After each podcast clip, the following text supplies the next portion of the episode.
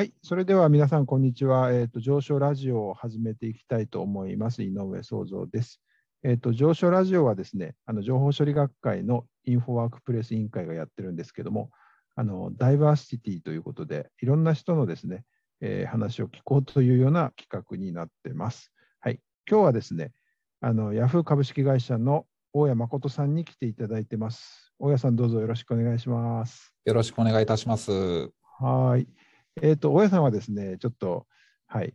どういう方かっていうのを、ちょっと自己紹介をしていただいてもよろしいでしょうか？あはい、ありがとうございます。えっと、改めまして、ヤフー株式会社の、えっと、大谷と申します。えー会社ではですね、データソリューション事業本部といううんデータを活用したサービスをですね、提供している部署で、えっと、うんうんマネージャーとして、あの福岡で仕事しながら、あの、はいしているといった形になっております。なるほど。そのデータ、どもうちょっとだけそのデータの話をお聞きしてもいいですか？はい。ソリューションということで。はい。とそうですね、あの皆さんご存知だと思うんです。が、ヤフーがですね、まあ、たくさんのサービス、今、大体100ぐらいのサービスを提供しているんですが、はい。まあ、これまでなんかその集まったデータを、えーうんうん。えっと、ユーザーのためにまたそれをこう活用して、まあ、便利なサービスとかですね、情報提供していたんですが、うんまあ、なかなかそれだけではそのこう世の中のこう課題解決みたいなのをするっていうのはやっぱ難しいですねっていうところで、うん。この溜まっていくデータをこう安全に企業や観光庁の方に利用できる仕組みができると、もっともっとこう、あのなんですか事業もですね課題解決の方も広がっていくなっていうことで3年ぐらい前にですね、あのコンサルティングとかですね、ヤフーのデータを使えるツールをこう提供するような事業を始めたっていうのが、あのうんこのデータソリューションという事業になります。うんうんうんうん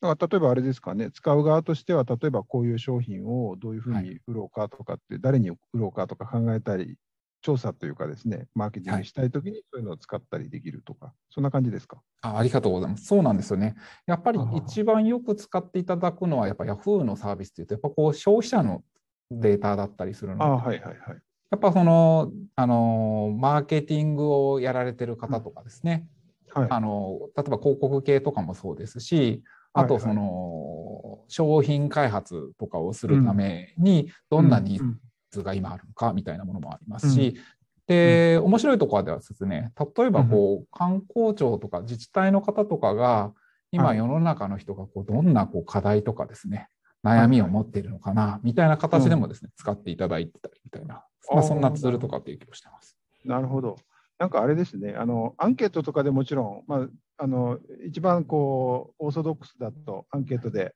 はい。まあ、意識調査とかやるんでしょうけれども、はい。まあ、そこでは出てこないような、そのなんなんというか、まあ、何を聞いてい聞けばいいかわからないような調査、はい調査というか、ことが分かってくるかもしれないということですかね。そうですね。あの、そこら辺が面白い。その、やっぱアンケートのいいとこっていうと、こう、きっちり質問に対して、こう、定量、あの、定量にですね、はい回答が来るとこはいいとこなんですけど、はいはいはい。なんかその、設問にこう、表しにくい内容と答えにくい内容ってやっぱあると思うんですよね。はい例えばなんかこう、あの、はい。以前コロナウイルスとかの時でもですね、コロナ、コロナウイルス、あワクチンとかってやると、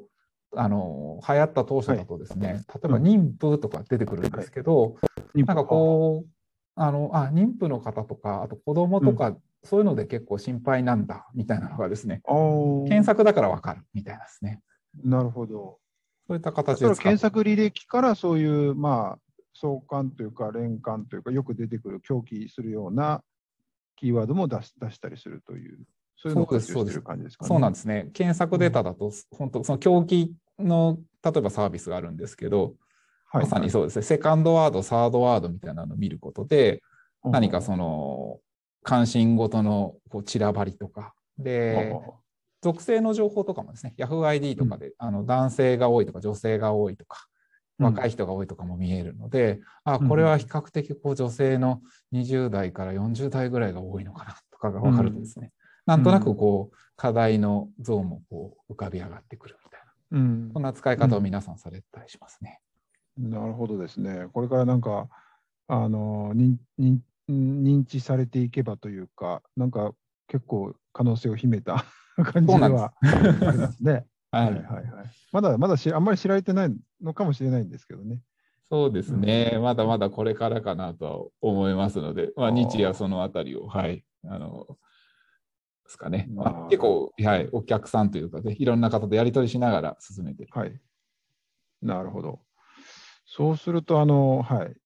あの、なんか面白い、なんかすごく活躍というか、あの、これから可能性がある感じがするんですけれども、あの、まあ、ちょっと話題をですね、少し違う方向でお聞きしたいところがありまして、あの、はいまあ、ヤフーさんって、まあ、ニュースにもなってましたけれども、あの、日本全国どこで勤務してもいいんですよね。そうなんです。そうですね。はい。あのはいはい。私自身も先ほどお話した通り、福岡で、うんうんあの仕事をしている状態になってまして、なるほど。はい。あのあの、それで、はい多分ヤフーの方にもこれから何回か出てき出てほしいなとも思ってるんですけど、ちょっと今日は大家さんはですね、あのマネージャーということで、まあ、部長だということで、はい。あのちょっとその立場の 人のですね、はい。あの悩みとか あの みたいなと思ってるんですけど、あのはい。ちょっと差し支えない範囲でですね、はい。あのどうどうですか？いあのテレワーク、まあ、リモートワークで、まあ、あれですよね、その部下の方がやっぱりいっぱいいらっしゃって、マネジメントする立場になるんですよね。そうですね。あの、少し環境をお話しすると、はい。私の場合は福岡なんですけど、あのはい部下の、部下とかですね、あとまあはい上司とかも、はい福岡にはいなくて、みんな、まあ大体東京とか大阪とか名古屋にいるケースが多いので、はい。あのーはい、そういう意味で言うと、基本的には会社の人とはみんな遠隔ではい。やりはい。取りをするといった環境で仕事をしてるんですけど、実は結構もう長くてですね、はい。ははい。い、実はコロナ 前前から、まあ、そういう働き方がある程度許容されてたこともあるので、はい、ははは私は結構長めにそういった環境で仕事させていただいている感じになってますね。なるほど。あ、そうですよね。お大家さん、まあ私ももう10年ぐらい存じ上げてますけれども、あれですよね、東京で最初いらっしゃったけれども、なんかやっぱりもうこっちが九州がいいということで、はい、は いあの辞めずに九州に来られたみたいな感じですよね。そうそうですね。あの、うんまあいろいろとこうあの同僚とか上司にも恵まれて、まあ辞めずに、あ来てですね。で、まあはいヤフーでもそういう形で仕事をしてるんですけど、はいはい、はいなんなるほどかあのうん。そうですね。さっきのマネージャーの話で言うと、うんあのありがたいかなそのまあのコロナ前もそうなんですけどマネージャーである自分の方がこうマイノリティというかですねあの、あの遠いところにいてあの、同僚はみんな同じ場所にいるところから始まったんですね。みんな例えば東京とか大阪にいてはい普通に。会社に来てて、あの週にまあ、あのヤフーだと、まあ、1日はい行かなくてもいいよみたいなルールがあったので,、でそのその状況からだったので結構こうリモートの状況でどうやるとうまく情報が伝わるかなとかですね、あとあ、はい。こんなにリモートだとうまくうんコミュニケーションできないのねみたいなのを比較的こう、なんですかね。マネージャーっていう上の立場だけどはい。情報的にはひ低い立場でやり取りしてたのが結構最初ですね、いいいい経験になって、まあはい。その後、まあ、今みたいな状況になったみたいあー。じゃあ、あれですね、むしろむ前の方が大変だったと言いますか、そのあれですよね、部下の方はもうあの事務所と言いますか、あの会社にいると。はい。だけど自分だけ遠くにいるみたいなこともあったってことですね。そうですね、その状態でこう厳しいこと言わなきゃいけないとか、これはきついですね。はい、なのでい、いわゆるそのあれですよね、お互いがの環境が少なくともマジョリティの方はわ分からない状況だったので、はいはいこうはい。じゃあこう会議始まったり終わったりすると手を振ったりとか、ちちょっとこうこ声かけたりとか、うん。はい。あのまあ、リアクションを分かりやすくするみたいなことを 普通になんかこう少しずつ取りためてた感じがしますね。なるほど。いや、あのそうですよね。私もだから、もま、以前、そのリモートがはい始まった頃に、なんか自分だけリモートで行って、現地で会議でやってると、現地だけで話進めたりされたりするんで、なんかで、すよね。なんか、ポポツンとした感じがしたんですけど、先生もまあそうですよね。遠隔多いですよね、おそらく。まあそうですね、まあ、そういうことも、まあ、確かにそうか、自分もドイツに1年間いたとき、学生さんが日本で みんないましたけどね、はい、自分だけリモートっていうことはありましたけど、なるほど、まあ、それに比べれば、今のフルリモートの方が実は楽かもしれないみたいなとこですかね。そそうですね。あの、よくどうですかって言われると、うん、あのやっぱ生産性とかやっぱすこぶる上がってますし、その、な何がまずいかっていうのもだいぶ分かっているので、うんうん、あのはい、やっぱ長く続けるとそういう改善も回ってきてですね。あの、うん、結構あれなんですよ。この前あの本部私たちの本部では、はい、11月にやっぱ全員集まって合宿とかもしたりしてるので、はい、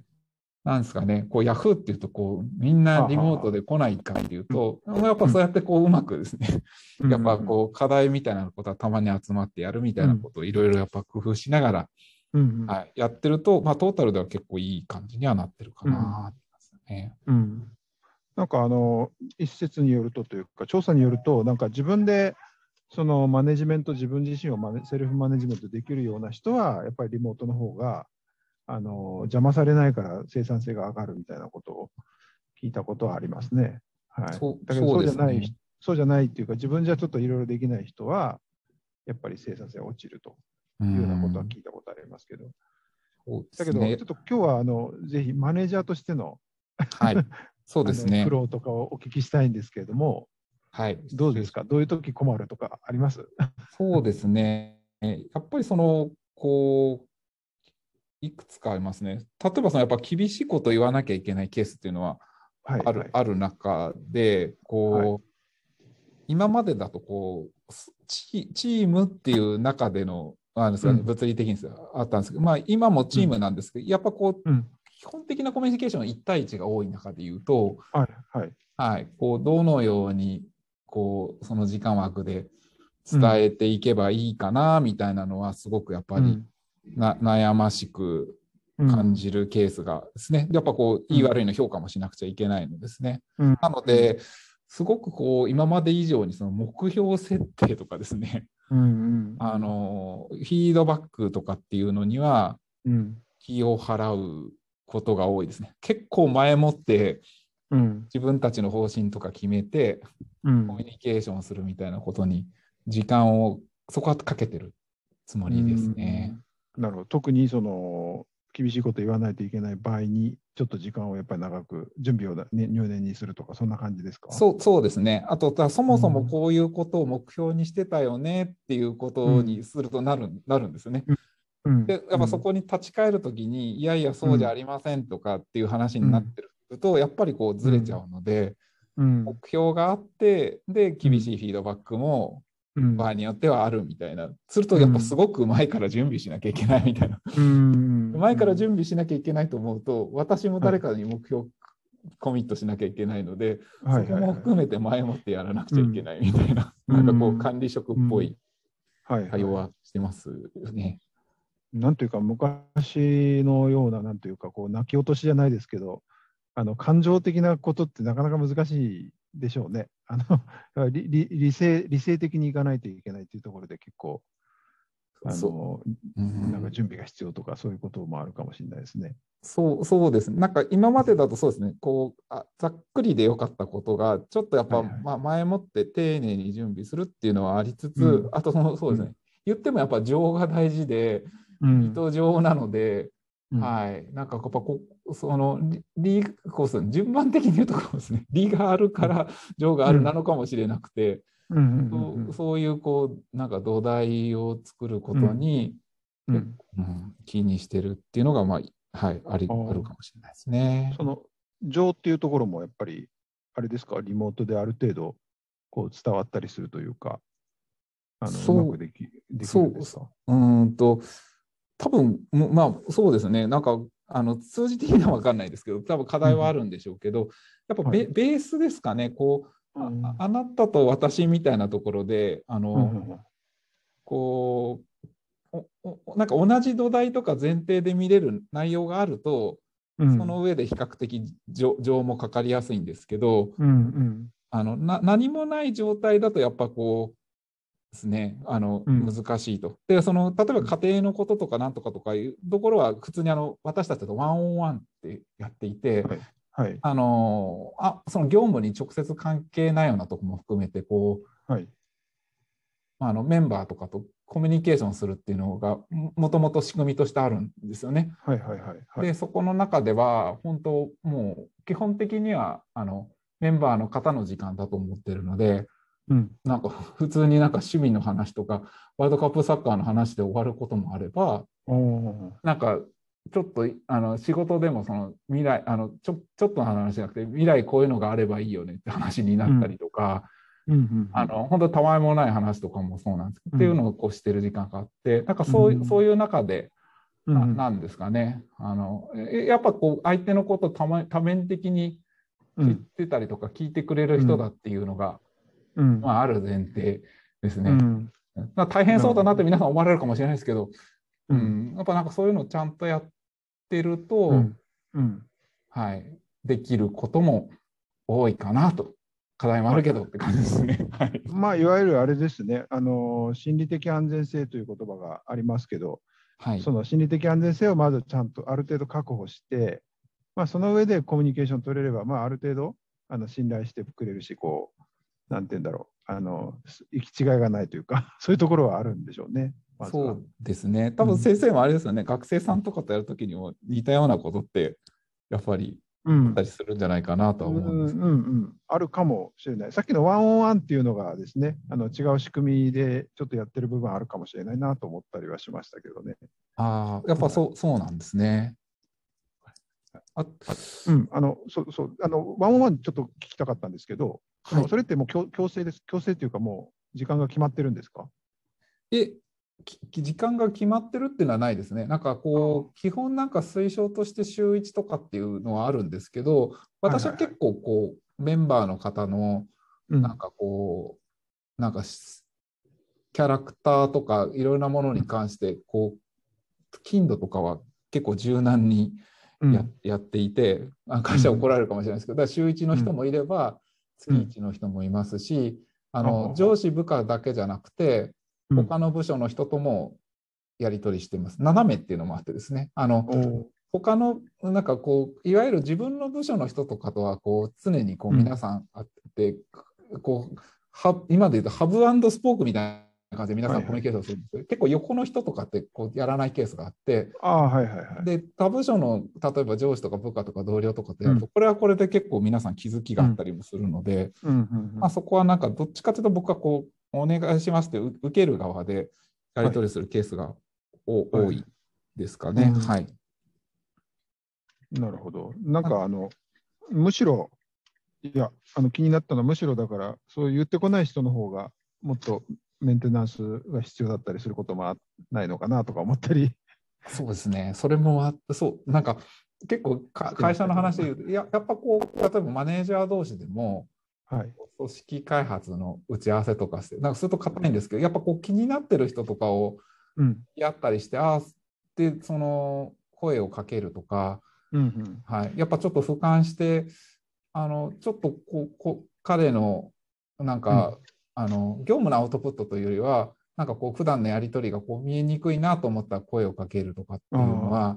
うん、はい、やっぱ意識して、はい、やっぱマネージャー陣とかで声かけたりしてああ、なるほど。やってますね。はいうん。やっぱりちょっとそこら辺は前と少し違うというか、まあ、より一層、あの、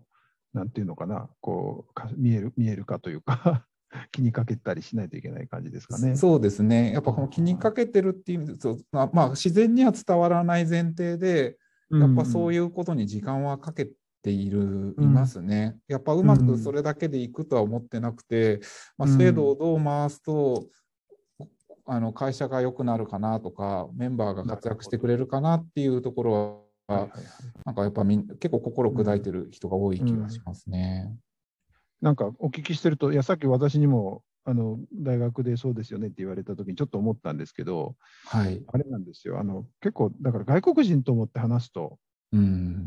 うんあのちょっと似てるとこがあって、はい。要は外国人と話すときって、あのなんていうか、維心伝心がないと思ってやるじゃないですか。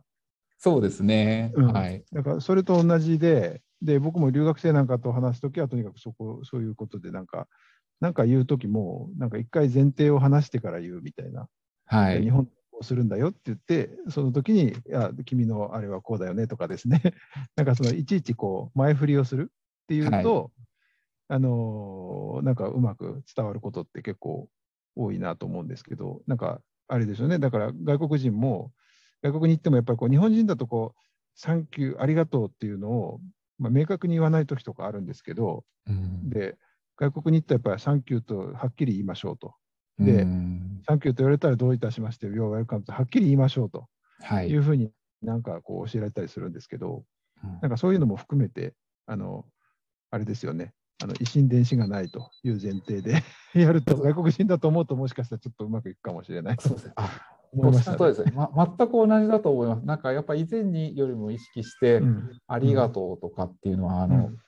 まあ、チャットでもそう、 Slack でもそうですし、うんあの会議でもそうですし、あうんとあの、別に音がオフにしてても、うん拍手するときには拍手ああ、なるほど、なるほど。やっぱ何かやっぱ見えるようにしようっていうのとかはう、ん、すごいやっぱり意識が高まってますよね、この数年で。うん、はい。なるほど、そういうところにコツがあるかもしれないですね。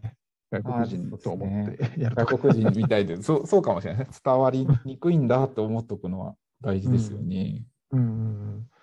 なるほど。ちょっといいいいコツをお聞きしたような気がしますけれども。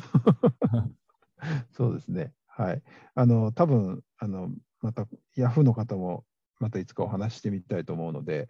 あのぜひぜひはいそその全く違うこと言うかもしれないです。はい。その時には大家さんがこんなこと言ってたとか言うか言っちゃうかもしれませんけれども。はい。はい。あーどうもありがとうございます。今日はですね、あの、ヤフーの、あの、えーっと、まあ、マネージャーのですね、あの、大谷誠さんに来ていただいております。ヤフー株式会社ですね。はい。それで、あの、えーと、最初はちょっとデータの活用の話をしましたけれども、あの、まあ、リモートワークがどんな感じなのか、特にマネージャーの立場からどうなのかっていうところをですね、あの、お聞きして、ちょっと面白い話が聞けたかなと思ってます。はい。えっ、と、